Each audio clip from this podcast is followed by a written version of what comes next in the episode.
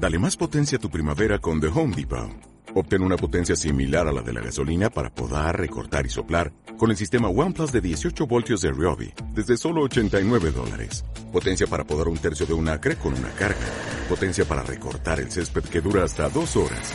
Y fuerza de soplado de 110 millas por hora. Todo con una batería intercambiable. Llévate el sistema inalámbrico OnePlus de 18 voltios de Ryobi. Solo en The Home Depot. Haces más. Logras más.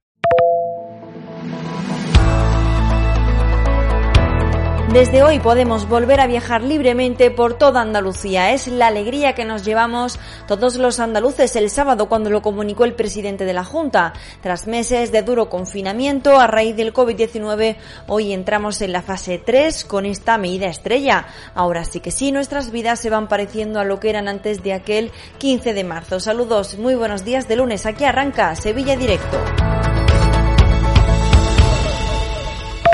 Sevilla Directo Actualidad. 8 de junio de 2020. Máximas de 29 grados de temperatura se esperan para hoy en Sevilla, mientras que las mínimas se quedan en los 15. No será hasta el miércoles cuando notemos un repunte en el calor porque llegaremos hasta los 33 grados. Es una información de la Agencia Estatal de Meteorología. Comenzamos con sucesos porque la autoridad judicial ha dictaminado el inmediato ingreso en prisión para cinco de los siete detenidos en el tiroteo de Torreblanca. Eran todos integrantes de un clan familiar y perpetuaron los tiroteos junto a miembros de otro clan en la barriada sevillana de Torreblanca para conseguir el control del barrio, mientras que las otras dos personas han quedado en libertad con cargos. A los detenidos se les había acusado de delitos de tentativa de asesinato, tenencia ilícita de armas, amenazas graves por arma de fuego, delito contra la salud pública y defraudación Estamos ya en las primeras horas de la fase 3 de la desescalada y lo hacemos con la posibilidad de poder viajar por Andalucía, aunque el presidente de la Junta, Juanma Moreno, ha pedido que no salgamos todos corriendo a las playas el próximo fin de. La principal novedad es una mayor relajación en las medidas de control de la ciudadanía durante el estado de alarma. Vuelve la hostelería a la barra de los bares y se permiten a partir de mañana las actividades deportivas dirigidas en las salas. Muchos sevillanos han tenido que pedir la renta mínima anunciada por el gobierno tras la grave crisis generada por la expansión del COVID-19.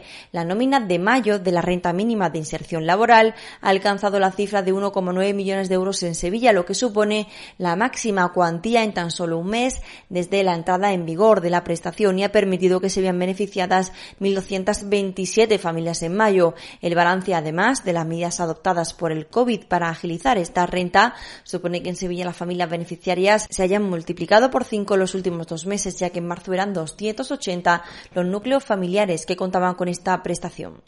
El proyecto solidario Máscaras de Luz ya ha finalizado en el pueblo de Gines y deja un balance de 100.000 mascarillas repartidas entre los vecinos gracias a la movilización de voluntarios de todas las edades. Ayer se realizó el último reparto en los domicilios del municipio. En ese sentido, unos 80 voluntarios han dejado dos nuevas mascarillas en cada casa, con lo que ya son 10 las unidades de las que dispone cada hogar en Gines y vamos con una iniciativa respaldada por el ayuntamiento que ha sido llevada a cabo por un grupo de docentes, profesores y educadores voluntarios que desempeñan su labor en centros públicos situados en zonas vulnerables de Sevilla y que preocupados por la brecha digital han decidido poner su granito de arena.